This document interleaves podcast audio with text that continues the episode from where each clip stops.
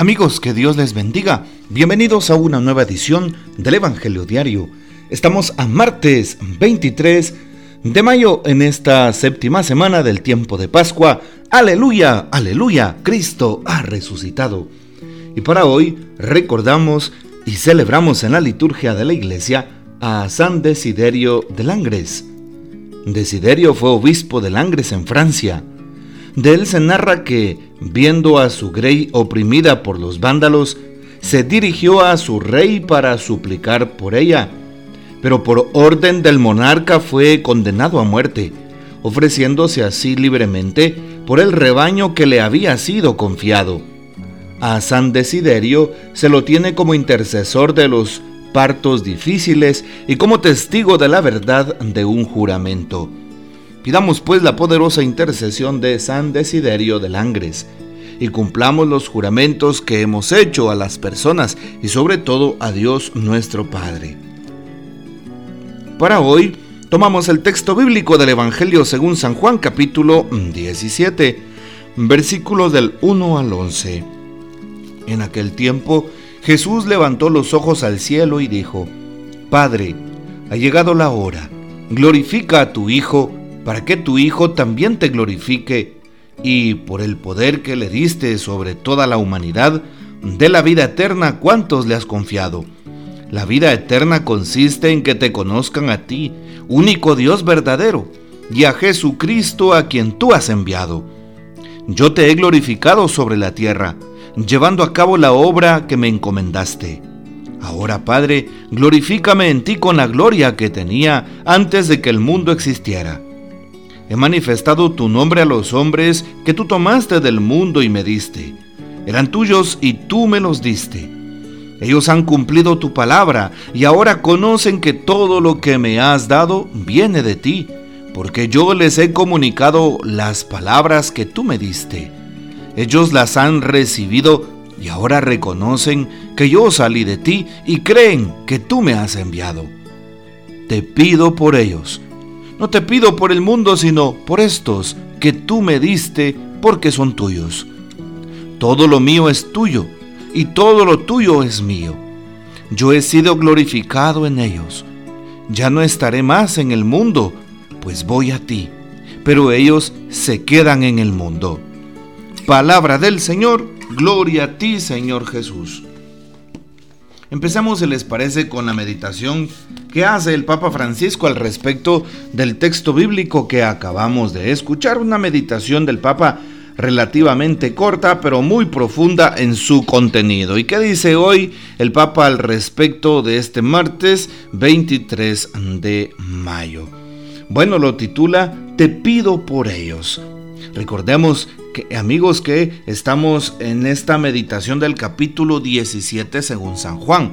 Según los exégetas, según los biblistas, los encargados de interpretar las Sagradas Escrituras, todo el capítulo 17 se le llama la oración sacerdotal, pues es donde Jesús toma la palabra, se dirige a Dios nuestro Padre y empieza a hablarle de cada uno de sus apóstoles, de sus discípulos, y los encomienda porque, aunque están en el mundo, no son del mundo.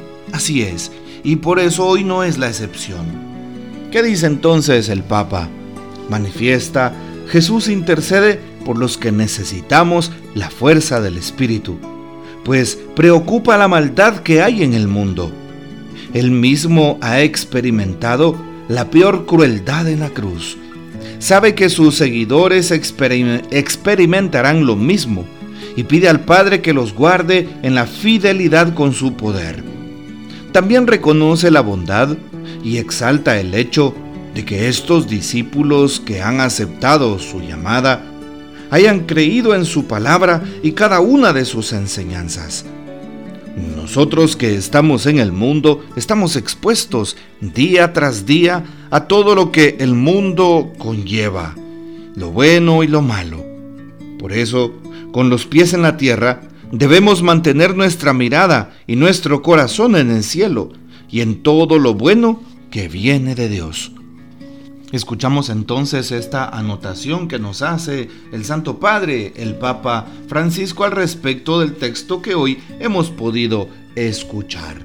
Bueno, en el libro de los Hechos de los Apóstoles, la primera lectura de hoy, capítulo 20, versículos 17 al 27, San Pablo en Mileto empieza a llamar a los presbíteros de la comunidad y pues empieza a enviar mensajes.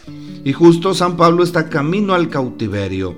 Y por eso dice, he servido con toda humildad en penas y tribulaciones que han venido sobre mí, acechanzas, dice hoy San Pablo.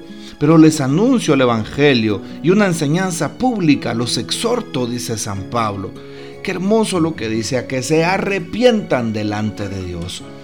Hoy por eso nos ponemos en sus manos, en las manos de nuestro Señor, y le pedimos que al igual que San Pablo nos dé esa fuerza para vencer el mal, esa gracia para ser buenos constructores. Ahora, dice San Pablo, me voy a Jerusalén encadenado en el Espíritu. Así es, pero sabemos que San Pablo está guardando las buenas costumbres y está guardando lo necesario para pues emprender ese, ese, ese camino. Hoy también lo que nos refiere el texto bíblico es cómo este hombre de Dios está tratando de buscar, de entender la mentalidad de ese momento. Hoy también le pedimos al Señor que nos ayude a comprender a nuestros contemporáneos y que nos envíe la fuerza del Espíritu Santo para que de esa manera reconozcamos entre el bien y el mal. Hoy también vale la pena preguntarnos cómo estamos viviendo el Evangelio. Hoy se nos habla en repetidas ocasiones de esa palabra Evangelio que significa buena noticia. ¿Cómo estás viviendo tu buena noticia? ¿Estaré viviendo mi buena noticia en el templo? ¿Mi buena noticia con mis amigos y con mi familia nada más? Pues ahí no tiene validez ni sentido.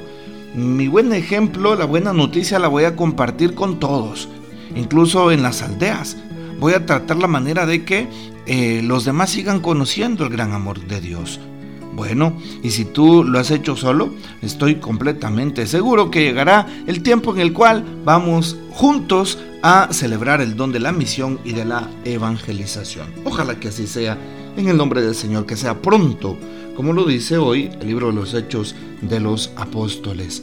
Y finalmente, pues sus discípulos dicen, o Jesús le dice, no te pido por ellos, mejor dicho, te pido por ellos, no te pido por el mundo, sino por estos que tú me diste porque son tuyos, le dice hoy Jesús a Dios nuestro Padre. Bueno, esperemos entonces tener una buena actitud, una mejor eh, plática mm, y pues de esa manera seguir eh, fortaleciendo nuestros vínculos de fe con la palabra de Dios.